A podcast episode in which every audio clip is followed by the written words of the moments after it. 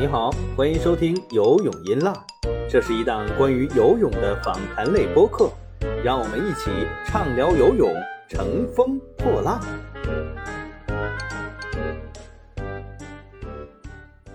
各位游泳音浪的听众朋友们，大家好，我是张斌，欢迎收听最新一期的节目。因为临近春节，呃，目前呢，中国游泳也没有太多热门的话题。所以呢，我们这一期也就不邀请嘉宾和我对谈了。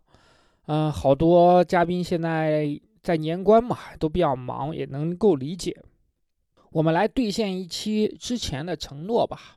之前我曾经在留言中告诉很多朋友说会做一期答疑的节目，所以我们就在春节前的最后一期，我们做一个答疑版。下周呢，我们就不更新了，因为春节临近了，马上就要过年了。在这里呢，也提前祝愿我们的听众朋友们新年快乐。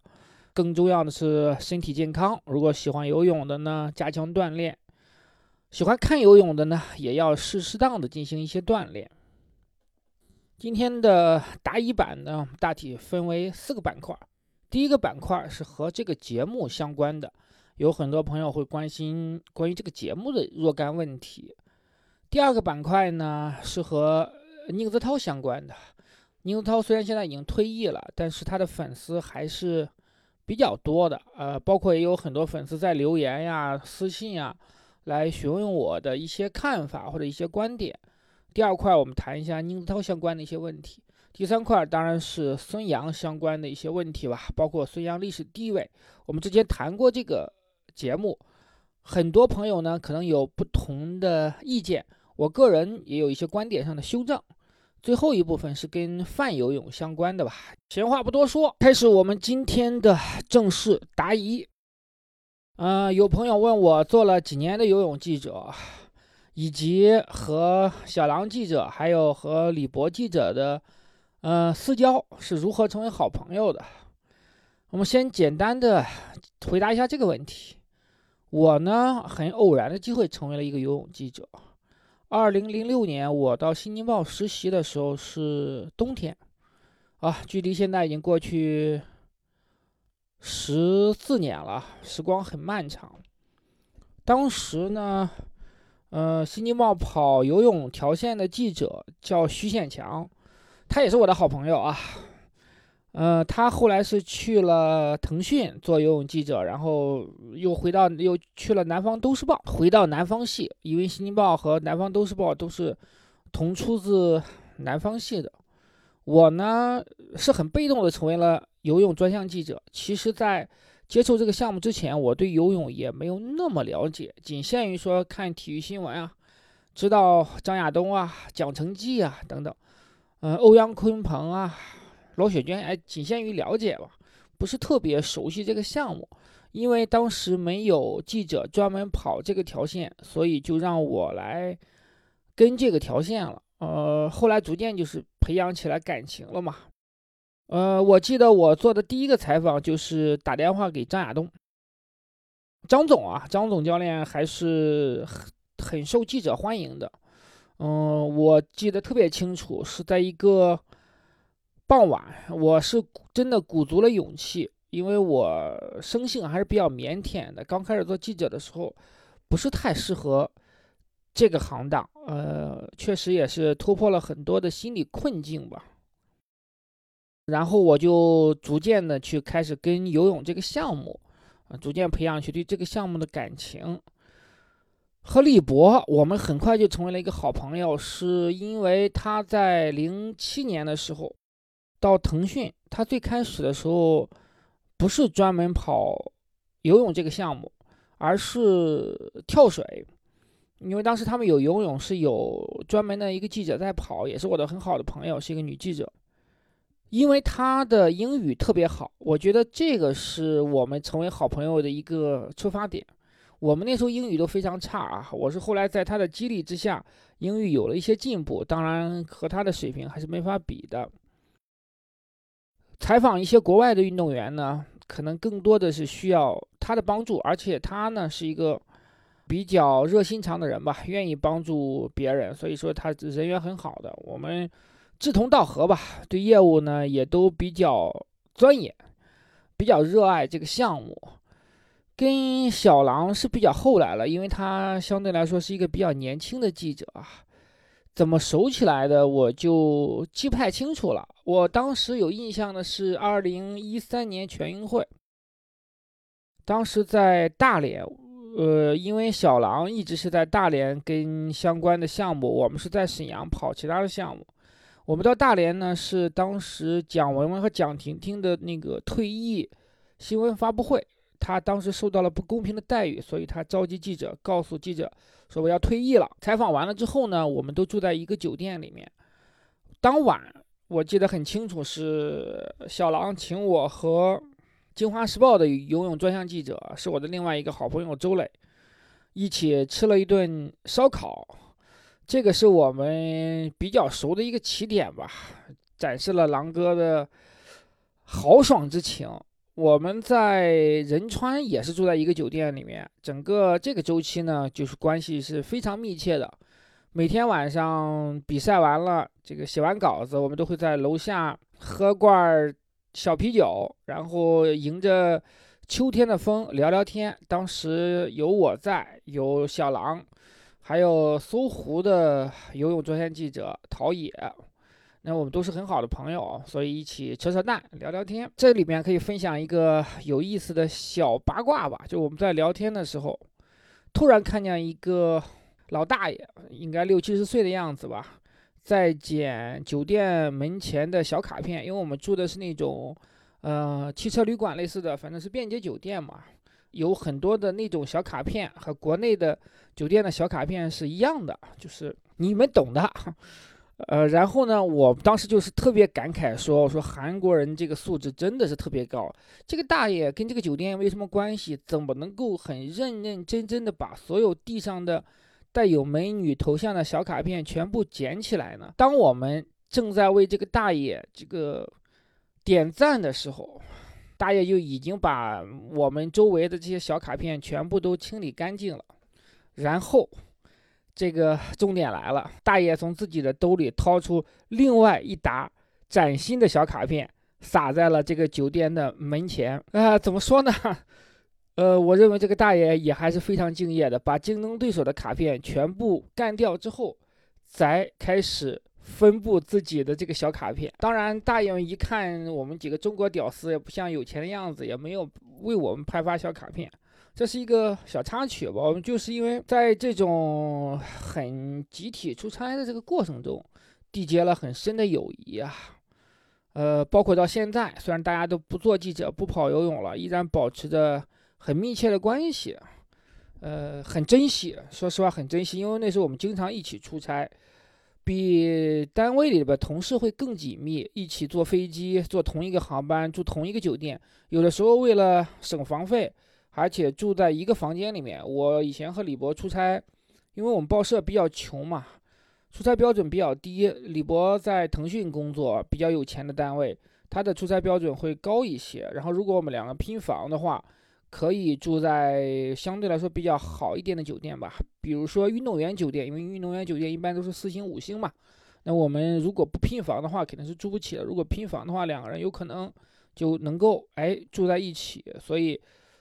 啊，这种友情是其他同事或者是其他同行所没有的，很珍惜吧。虽然他们现在，呃，都已经现在见一面不容易，尤其是李博在美国嘛，我们有好几年没见了。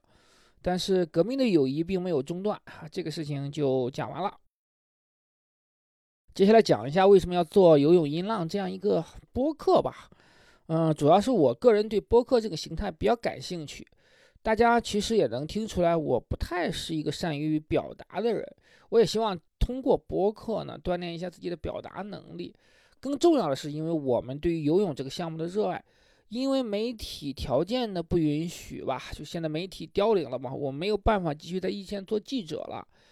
对我们来说是一个很大的遗憾，因为我们这些人都还是愿意做记者，热爱游泳这个项目，也热爱和运动员打交道这个过程。啊，没有办法，那我们现在呢就四散而去。通过游泳播客这样一个形式，我们更好的能够，呃，粘合在一起，保持我们的友谊，共同对这个项目表示关注。呃，可以给大家讲一个小八卦吧。在二零一二年伦敦奥运会回来之后，呃，当时因为倒时差嘛，都睡不着。我跟李博士有一天在凌晨两三点钟的时间吧，我们俩一起。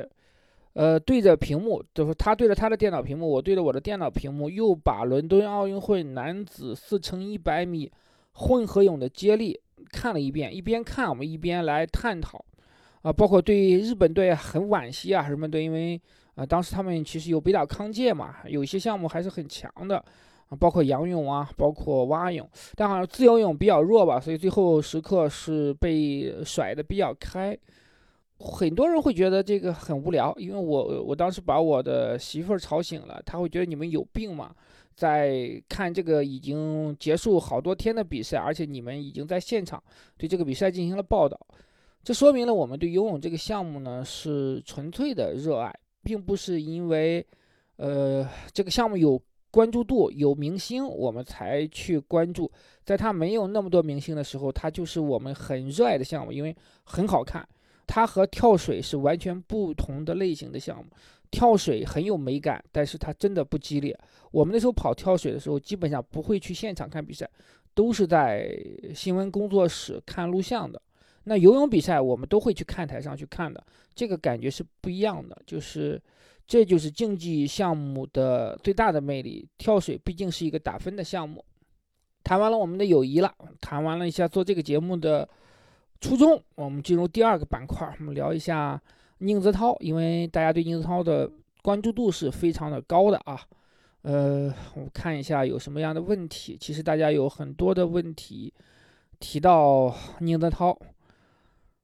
我呢，说实话，和宁泽涛的接触不是特别的多，只有在一四年仁川亚运会的时候采访过他，呃，也没有说很。很正式的这种专访吧，都是在发布会上的一些提问啊。有一个说法纠正我说宁泽涛没有参加过真人秀，这个说法是错误的啊。我是得到过专业人士的纠正的，他们告诉我，宁泽涛在一四年的时候曾经是去过深圳卫视参加过一档真人秀节目的录制，这个是叶瑾当时帮忙安排的。具体的费用是多少，我也知道，但是呢，涉及商业机密，不方便在这里透露。这个不是宁泽涛愿意去的，相当于是他的分管教练叶瑾要求他必须要去的。所以说，宁泽涛没有参加过真人秀这个说法，我觉得是不成立的。当然，这个节目是哪一期，我没有细问，大家可以去找一下，看看能不能找到。如果能找到的话，反馈给我。找不到的话，我回头再去向这个比较了解这个事情的人去询问。那么我不会是在这里信口开河的，所以对这个话是是负责任的。还有朋友问，就是宁泽涛当年在昆士兰短池的比赛中打破了全国纪录，算不算这个记录？这个问题呢，我说实话确实没有办法正面来回答。真的，这个最近我也没有看到说全国一些记录的更新，嗯，这个我真专门去查了一些资料，但是确实是没有得到很准确的说法。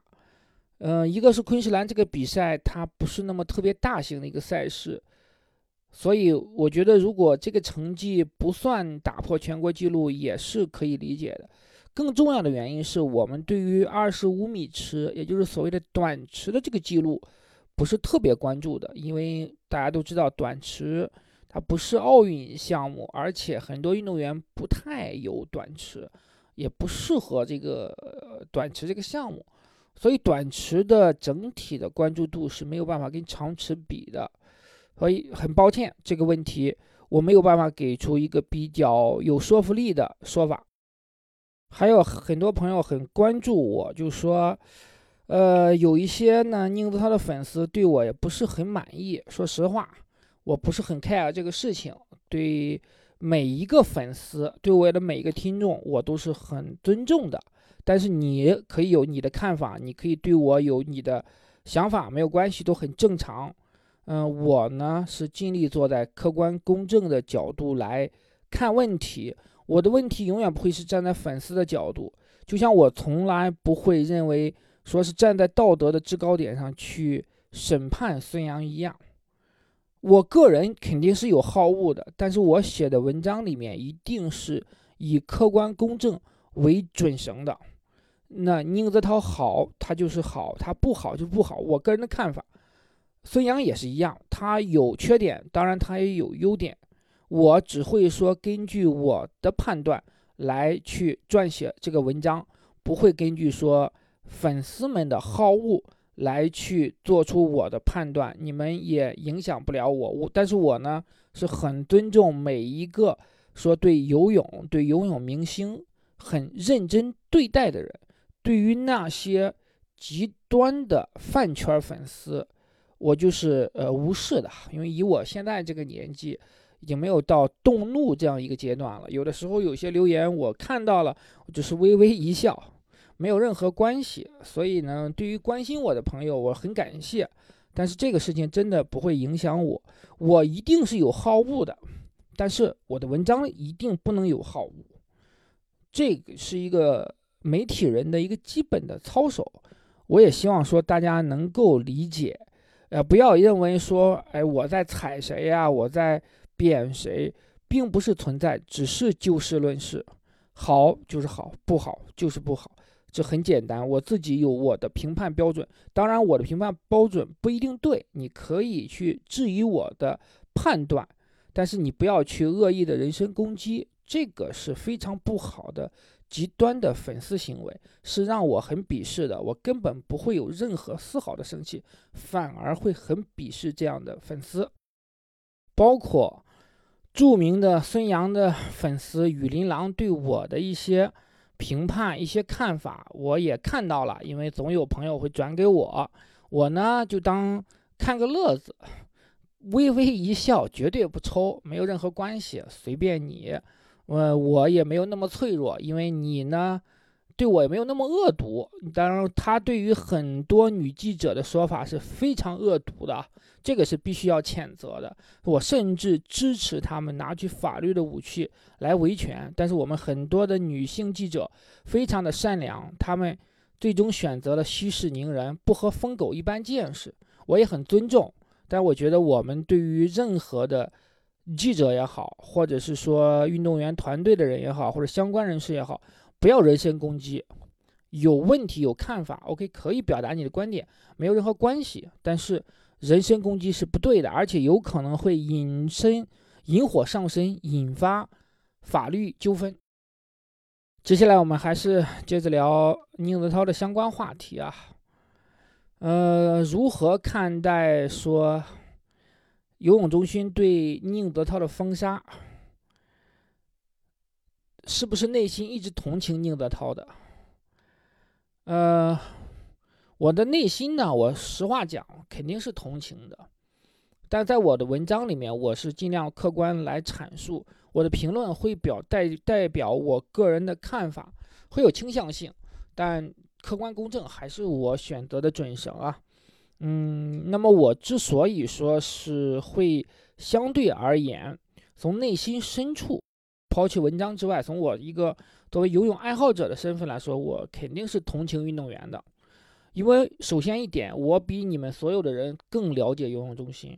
我从做记者第一天开始就和他们打交道，他们到底是怎样的人，他们到底做过怎样的事情，我非常的清楚。有一些能写，有一些不能写，有一些能说，有一些不能说。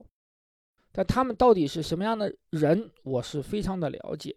运动员与他们比起来，天然他是劣势群体。甭管你运动员，有些运动员可能很有家庭背景，或者是家里条件非常的好，没有用。你在这个体系里面，匹夫撼大树，你是撼不动的。所以呢，尤其是像宁泽涛这种，我之前也讲过，是可能五十年、一百年才能遇到的天才选手。作为管理机构，应该倍加珍惜和爱护。哪怕退一万步讲，就是宁泽涛有做的不对的地方，你作为管理机构，应该从爱护运动员的角度出发，去引导他走向更好的道路。包括其实孙杨最开始的时候，我们也是一样，年轻人犯错，上帝都会原谅。孙杨当年无证驾驶这个事情是非常严重的，这是违法呀，朋友们。你再喜欢孙杨，对于这个事情，我们大是大非的问题是不可能有任何的摇摆的，对不对？违法那就是违法的行为。那即便是这样，我们都说 OK。那孙杨出现了问题，你必须要承担法律责任。但是呢，年轻人嘛，我们允许你犯错，给你机会，治病救人的态度，说引导他更往前走。但这个阶段和纵容是不是一不是一样的啊？这里面后来就是涉及到一些纵容的问题，我们不多展开了。然后关于宁泽涛这个事情，我觉得也是一样的吧，就是应该更好的说去去沟通，从爱护运动员的角度来讲，更多的去做出一些让步。呃，妥协一定是双方面的，但我觉得你作为一个管理机构，应该有更多的谈判手段、谈判策略去解决矛盾。有问题很正常，关键是解决问题、解决矛盾的能力，而不是把提出问题的这个人解决掉，这是非常愚蠢的。是否存在双标？对宁泽涛和孙杨方面，游泳中心会不会存在双标呢？这个我。客观讲，一定会有的，因为什么？因为宁泽涛他不是一个完全能够在奥运会夺金的选手。我们当然知道他在里约是有机会问鼎这个金牌，但是这个几率一定比孙杨夺金的几率要低。那么对于管理机构来讲，他一定是要力保稳拿金牌这个人。换个角度来讲，如果同样的问题发生在孙杨身上，可能最后的结果会和现会和宁泽涛的处境是不一样的。这个就是因为我们这个体系里面，金牌是最重要的。你能拿金牌，但是很多人不相信你一定能拿，这个是最大的问题。孙杨也有可能拿不到，但是更多的人相信他说他一定能拿。其实我在里约之前已经分析过，他四百是没有机会拿金牌的，呃，写过专门的文章。最后我的预测也确实如此，因为最后是霍顿夺冠了嘛。后来雨林狼还专门来攻击我这个点，我实在不能理解。我是经过对成绩的分析做出的一个判断，最后判断正确了，反而成为被攻击的手段，这个是也是很有意思的啊，也是可以。微微一笑的，有朋友让我分别谈一下对孙杨和宁泽涛的印象啊。这里面其实能讲的故事挺多。我第一次听到孙杨呢，是在二零零七年的夏天，当时我约吴鹏还有蔡丽吃饭。那个时候游泳队队员是非常 nice 的啊，会和记者一起出去吃饭。当时饮食管理也不是很严。我记得非常清楚，因为我当时在《新京报》和国家体育总局非常的近，几乎在一条大街上。我们在幸福大街这条街的北边这个路口有一个叫绿叶谷的地下餐厅，然后我跟我的同事约了吴鹏还有蔡丽两个浙江运动员一起吃饭聊天。嗯，当时我的印象就是，反正运动员的饭量确实是比普通人还是要大一些的啊。当时吴鹏他们就给我讲了，有一个小孩是非常的出色的，就是孙杨。他专门介绍了这个孙杨的潜质啊，认为他一定是能够游出来的，天赋是，呃，就是已经不可阻挡了。后来呢，我们就开始开始跟孙杨有接触了啊。这个小孩最开始给我的印象也是非常好的啊，就是很成熟，待人接物方面，那时候可能他只有十七八岁吧，十七岁。但已经就是那种面对记者啊，能侃侃而谈，很自如的表达，知道自己想要什么，比一般的同龄人要成熟的多。呃，但他后期呢，嗯，我觉得还是有有变化，就是因为你取得成绩之后嘛，难免会有膨胀。但说句实在话，对于他这个人到底是怎样的一个人，我们没有办法去做一个客观的评价，毕竟来讲是太远了，我们没有办法说真正的去深入到他的生活中，我们只是在遥远远的在看着他们，去观察他的一些行为。呃，后来我之所以跟孙杨关系变得不是很好了，或者是很不好吧，不是很好，可能这个有点不要脸了，也比较复杂。这个事情之前也讲过了，嗯，不多展开了。我们谈一下对呃宁泽涛的看法。我呢是在一三年全运会的时候开始关注宁泽涛的。我当时提了一个是在发布会上提了一个比较有攻击性的问题啊，就是他为什么没有去巴塞罗那世锦赛？因为他的成绩在当年的全国冠军赛的时候成绩已经非常好了。宁泽涛的回答很得体啊，之前也讲过，就他说我是军人，我听从组织的安排，非常得体，没有说有任何的抱怨或者是。呃，怨言对于我这个有攻击性的问题，那当然我不是说故意要去为难这个年轻的选手，只是说这个问题我认为是很重要，大家也会关注的。为什么他的成绩这么好，而没有去二二十天前的巴塞罗那世锦赛呢？再后来在李仁川的时候，我们接触不是很多啊，比赛很密集，他也很高光。那个时候还有孙杨，还有朴泰桓，焦点也比较多。呃，在回来之后，我去了水立方那个发布会，当时就是他上来对记者打招呼，是展示了高情商，嗯，表示这个哥哥姐姐早上好，就是可能是类似这个话吧，原话我记不记不清了。呃，当时会让大家非常的有好感，这个孩子真的是会让人觉得，呃，情商很高，待人接物方面也是很。呃，怎么讲？就是温文尔雅，很有亲和力。但其实我对他们的了解也就仅限于这方面了，后期也没有机会再去打交道。所以，嗯，这个问题我只能回答到这儿。最开始的时候，我认为两个人有共通点，就是，呃，都会相比同龄人来讲更成熟。嗯，我不确定是说因为家庭关系的原因，还是因为说很早就在。呃，社会上历练的原因，嗯，那还有可能就是他个人性格的原因。反正，嗯，都是很很不错的青年，在我这是我对他们的第一印象。那后来，呃，走向了不同的发展的道路吧，也也是有多种原因的。那具体是什么我也不清楚。最后给大家呈现出来的结果，现在就是呃两个极端吧。接下来我们到孙杨这一趴。最近关于孙杨，其实我们聊的已经特别多、特别多了。有几个问题吧，我觉得本着对每一个提问的听众都尊重和重视的态度，我也回答一下。就是能不能回答，能不能让你满意，我不敢说，但我会很真诚的来作答。有一个问题是，孙杨的律师费是浙江体育局付的吗？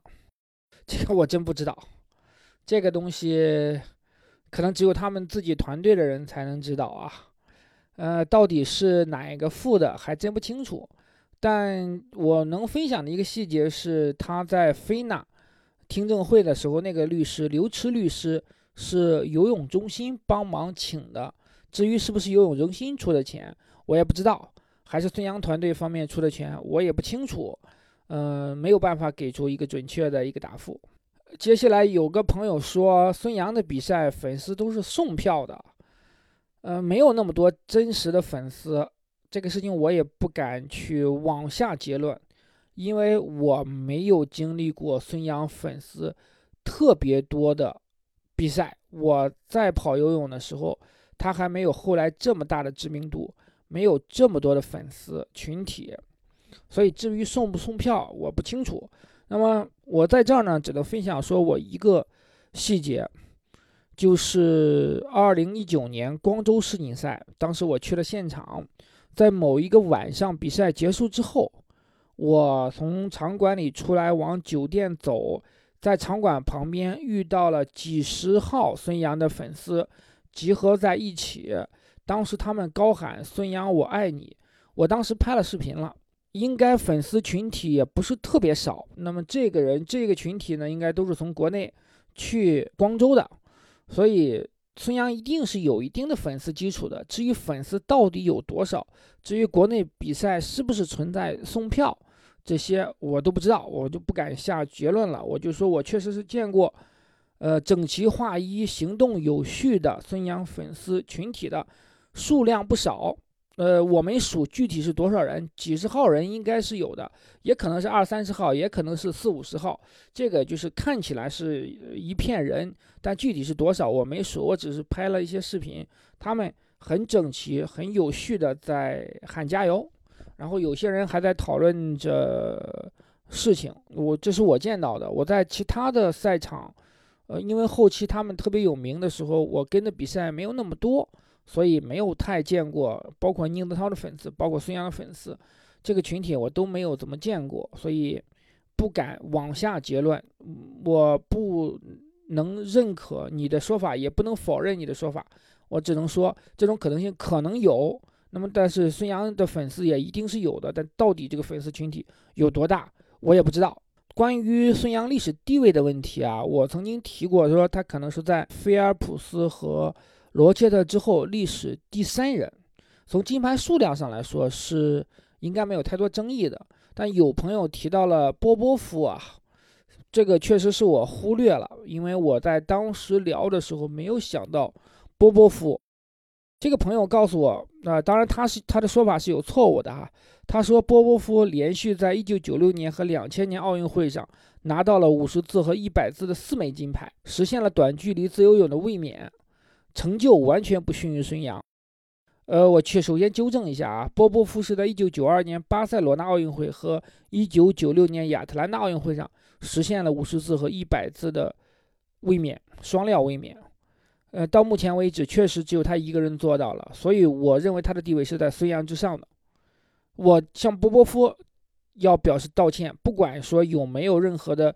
就是兴奋剂丑闻啊，他因为这个朋友也提到了波波夫口碑很好，不管他口碑好与不好，从成就上来说，这样的成就是非常难的，也是孙杨我觉得比不了的，因为五十和一百是更难，需要运动员的竞技能力更强的项目。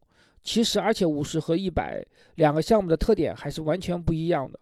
但大家都知道，宁泽涛是一百项目强，但他五十这个。这个项目上面是没有那么多的竞争力的，在国际上，因为这两个项目的特点虽然只有五十米之差，但其实项目的特点和要求是完全不一样的，很难有选手说在五十和一百都特别强，这个确实真的是很难做到的。好多人是五十自强，他可能去五十也是有五十叠。呃，有的人可能一百自强，他也可能有一百叠，但是一百和五十字都能在奥运会上夺冠，而且实现卫冕的，真的，我觉得短时间内也很难有人超越吧。所以波波夫的历史地位是在孙杨之上的，因为没有奥运会延期了嘛，所以德雷塞尔能不能超越孙杨，我们再看，也有可能会在东京之后。他的成就在孙杨之上。至于说阿德里安的五枚奥运金牌啊，因为他他他的项目呢，呃，首先有接力，他第一枚奥运金牌是男子四乘一自由泳的接力嘛。二零零八年北京奥运会上，他随美国队夺冠，但是他当时只是游了预赛，决赛他没有资格游。那那场决赛非常非常的经典啊，有机会我推荐大家重温一下那那场比赛。最后真的是热血喷张的那种状态和感觉，那个时候是初出茅庐嘛，他只游了预赛，所以这枚金牌的含金量没有那么高。嗯，他整体来讲，我觉得还没有办法跟什么孙杨啊、菲尔普斯啊、波波夫啊、罗吉特、索普这一些伟大的游泳选手做比较。接着我们的问题，有朋友提到了说。游泳圈有不少违背良知和职业道德的御泳写手，想从中牟利，被拒就翻翻脸如翻书的无良记者，您是怎么看待他们的呢？怎么讲呢？这个问题还真的是比较难回答。好多人我也都认识，表面上呢关系还可以，但是呢对他们的一些行为我也不是很认可。他们呢也未必认可我的行为。当然，支持某一个运动员，我不认为背后一定有利益的关系啊，大概率会有利益的关系啊。当然，有一些有一些记者也是没有利益关系的，他可能出于感情的考虑啊，或者是说他处于自己认知的问题。那在他们可能看来，也也可能会觉得我也是受人指使，或者是拿人钱财去做这方面的一些事情，写对孙杨不利的稿子，但他们并不了解说如何在客观和公正，还有秉承正确的价值观的情况下去完成作品。对于他们这些人呢，不好做太多的评价。呃，我只能说我对他们很多人的一些。做法不认可，嗯，做记者最重要的还是要站在第三方的角度，不要说站在运动员的角度。任何时候，呃，和运动员一定要保持一定的距离，尤其是你是去做报道，而不是做评论。如果你是做评论，像我很多文章都是评论嘛，评论你可以有你主观的呃看法或者判断，这没问题。如果你的判断呢？和主流或者大众的观点不太一致，那大家可能会说你认知上存在的瑕疵或者是问题。但如果你的报道里面涉及了很多的具有很倾向性的问题，那么我认为这个是不符合一个记者的操守的。还有一个问题是，曾经局面大好的游泳双子星双双陨落，游泳中心的管理是否难辞其咎？这是一定的呀，这个是一定的。呃，孙杨这个问题，我认为游泳中心也有很大的责任。呃，当然，最主要的责任一定是在孙杨本身嘛，就是你不能因为你询问过领导之后，你就认为领导的指令一定是对的，但你必须要想到，如果他一定错误的情况下，那结果一定是你运动员来承担的啊。作为管理机构，在面对这样的一个突发事件的时候，你是否在业务层面应该更专业？你给运动的指令是不是能够完全符合相关的反击问题机构的条例要求呢？这个东西是体现了，我觉得体现了业务的水准，对业务的钻研的程度。但更多的实际上是在管理方面的一些怀柔啊。呃，我之前也写过评论，就是包括孙杨，嗯，之前被处罚的时候，很多都是象征性的。因为大家都知道，你还是需要这个运动员去帮你拿成绩的，而且呢，也不可能说完全把他一棒子打死。但是在不一棒子打死的情况下，如何去规范运动员的行为，去约束他的一些呃非职业性的一些操作，这个是很考验一个管理机构的管理水准的。包括在宁德涛这个事情上，我们之前也讲过了，能不能做到说，哎，化危为机？而不是说激化矛盾，去让这个问题变得更为严重，都处理的不是很好。对待这两个人，我认为他们在整个的一系列的操作方面上，都有很多可供指责的地方。但是他们不会，从来不会承认自己的问题，他们也不会说去直面自己的问题。最简单的道理是，他们都不接受采访了，那就说明他们的这个态度和胸怀是怎么样的？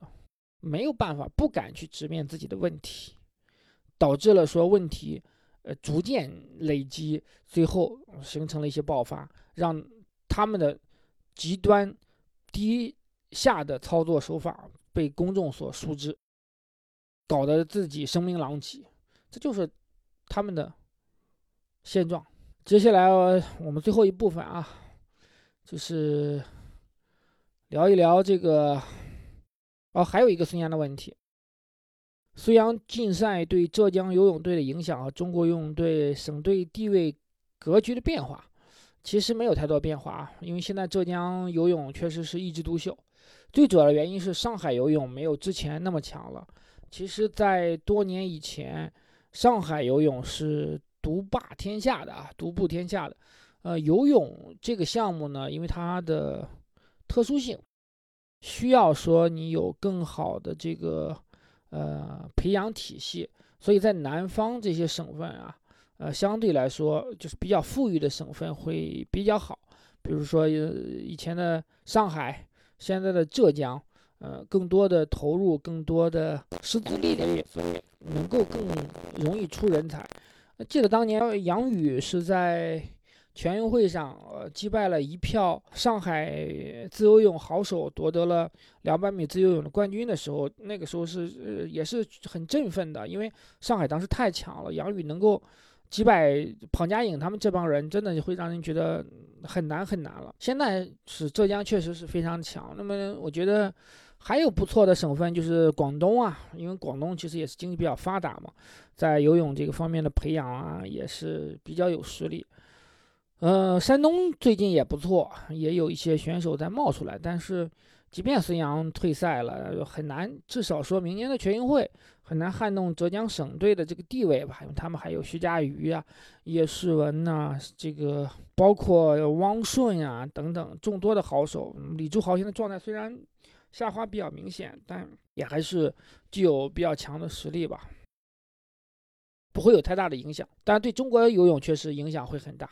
如果一切顺利的话，哈，就是不延期也没有这些禁赛的话，孙杨我觉得在东京夺金的机会还是非常大的。现在看起来不好讲，因为他这一年也没有比赛，训练是不是系统我们也不知道。再说随着年龄的增长，也不清楚说国外的年轻选手的状态到底怎么样，反正就是难度会很大吧。也不也目前也不确定说他一定能参加东京奥运会。整体上，我认为。嗯，孙杨的禁赛对中国游泳打击还是挺大的。他是曾经的一个王牌的项目，一个高关注度的项目的影响啊，包括嗯商业价值啊，都有了明显的下降。尤其是商业价值这一块儿，因为你会让品牌会对整个中国游泳队产生了一些不信任感嘛，因为你带来了更多的负面的嗯消息。接下来还有一个朋友问，是希望可以出一期。科普中国运动行业的结构和角色，这个我觉得单出一期的可能性不是很大，有点难。我可以简单介绍一下吧。运动员他最开始的时候是在业余体校里面，呃，学习项目，比如游泳。孙杨最开始是在陈经纶嘛，开始呃练游泳，然后他的呃启蒙教练或者是是他这个教练就会，如果当你有才华。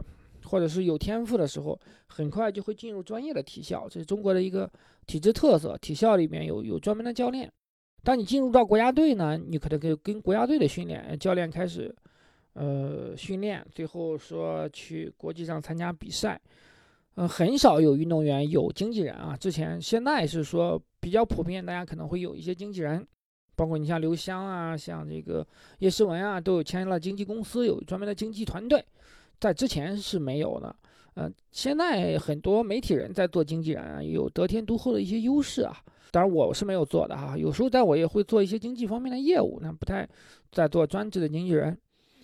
嗯，我特别讲一下领队吧。好多时候呢，其实很多粉丝可能会觉得领队是一个可有可无的角色啊，呃，不就是负责一些后勤的工作吗？一些订机票的工作，其实是这个看法是错误的。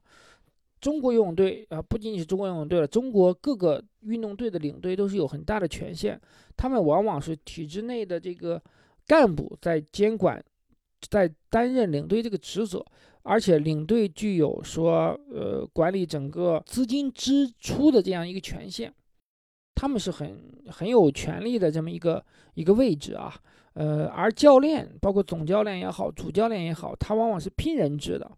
啊，也有可能是请外教，也有可能聘任国内的教练，所以他们呢是没有太大的在呃这个队伍上的一个权限的，他更多的是说在业务层面的啊权限。国家队啊、省队啊、体制外的训练机构、总局、WADA、泳联之之类的这个关系不展开了吧？这个事情就是如果后边后续有相关的事件的时候，我们再去具体的来讨论或者是探讨。今天回答问题，我们就基本上回答的是这些。对，还有一个问题是想知道一下王路生、许琪、张亚东、袁浩然等人的现状。呃，张亚东现在是是浙江省体育局常务副局长啊。前段时间在杭州马拉松的时候也见到他了，状态非常好，现在也是春风得意，职场就是他的呃人生到了一个。巅峰状态吧，可能再往上走也会比较难了，年龄在这儿了，所以他呢毕竟是功成身退啊，带出了两个奥运冠军，一个是罗雪娟，一个是孙杨嘛，所以呃非常成功的。呃，他也比较敢说啊，他比较敢说的一个官员吧，所以我觉得，呃，记者还是很喜欢他的。当然他呢有时候也会有一些口无遮拦，这很正常的。许琪现在还是在游泳中心啊，游泳中心是负责一些社体方面的工作。我朋友以前朋友还告诉我说。